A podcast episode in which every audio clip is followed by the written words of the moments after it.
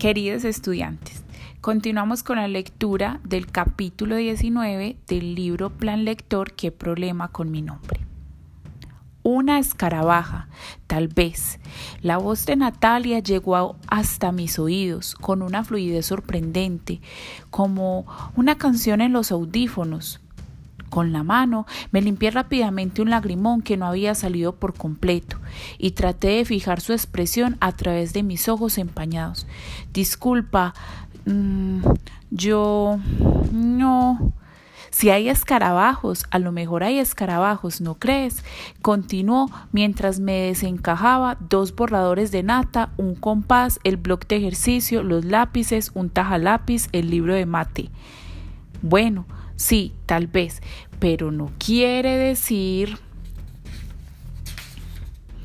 Luego se volvió hacia mí y se acercó como envuelta en una nube de sueño, mientras sus ojos encontraban los míos sin buscarlos mucho. Además de sus orejas y su nariz y su piel y sus ojos y su pelo, todo en ella era perfecto. No podía negarlo. Esta es tu letra, ¿verdad? Dijo entonces, extendiendo en su mano un papel doblado a la mitad. Aunque al principio no supe de qué se trataba, lo fui descubriendo a medida de que mis ojos descendían por su hombro, su antebrazo, su mano, sus dedos de uñas redondas hasta el papel que sostenía. Era aquella aquella postal con el sticker de flecha como aviso luminoso que señalaba mi nombre, mi verdadero nombre. Yo la miré con la boca abierta. Un ejército de moscas hubiera podido entrar por ella, organizar una fiesta y volver a salir. Como no atinaba una sola palabra, Nata continuó sin esperar mi respuesta. Supongo que mi cara de tengo la cabeza vacía, no entiendo una coma de lo que dice si estoy flotando en medio de la nada, le respondió.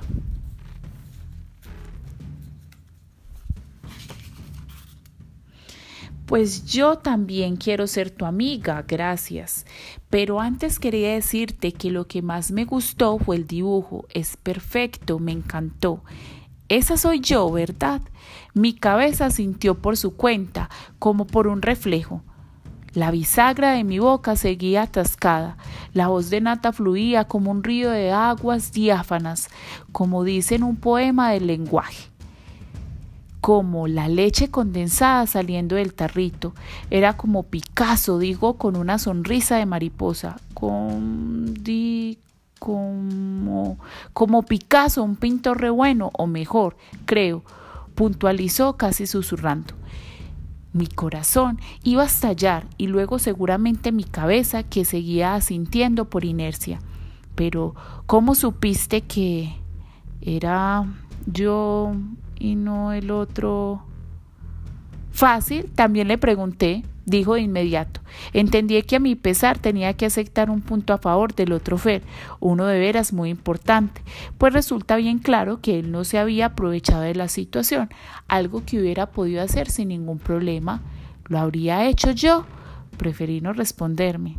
Es que pensé que de pronto los confundiría bueno, no me parece eso de los no, que los nombres sea algo del otro mundo. En verdad, más bien me parece gracioso. Porque rayo solo a mí me parecería lo contrario. Por una fracción de segundo me asomé con fijez, me asomé con fijeza los ojos chisponteantes de Nata, y de pronto me pareció descubrir en ellas mi propio reflejo también chispeante, como si de todas mis partículas estuvieran ahora en ebullición. Claro que lo del otro nombre es bueno aclararlo. Sí, por supuesto, dijo como para finalizar nuestro primer encuentro, pero a mí no me importa tanto eso, lo que más me importa saber es quién es cada uno de ustedes, porque lo que más me gusta es conocer cómo es cada persona. En ese momento, como por una autopista, regresaron hasta mí las palabras de mi abuelo y su historia de las postales misteriosas. Porque rayos solo a mí no me resultaba claro. Quería decirle a Nata, pero no sabía qué.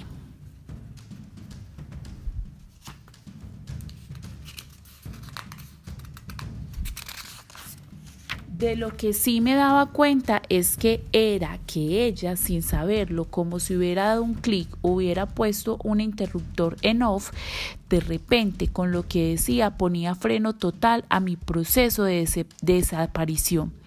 Sin saberlo, quizá ella era mi salvadora. Luego tomó mi mano con un movimiento imperceptible y puso en ella un papelito verde que traía en otra mano. Después su sonrisa iluminaba el mundo entero unos segundos más tarde, sin decir nada más como si volara en el viento. Natalia dio la vuelta y mis ojos la vieron alejarse por la puerta del salón, seguida por un remolino de flores de todos los colores que bailaban al ritmo de la música que ahora comenzaba a vibrar en mi corazón. Esto debía ser el amor o el comienzo de paperas graves. El papelito verde que reposaba en mi, mano era, en mi mano era un post eh, con un correo electrónico y una especie de dedicatoria en letras muy menudas de color violeta que parecían escritas con un suspiro. Para ti, José Fernando.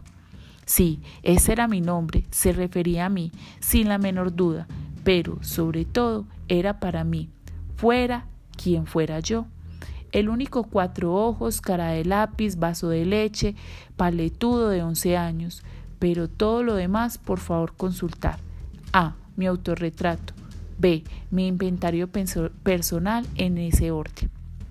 Que al parecer dibuja mejor que Picasso, que ya es re bueno. En el mundo entero, desde el mundo, ese mundo. Fue como una revelación. Ahora sí me parecía que todo se aclaraba, aunque todavía no sabría decir exactamente qué.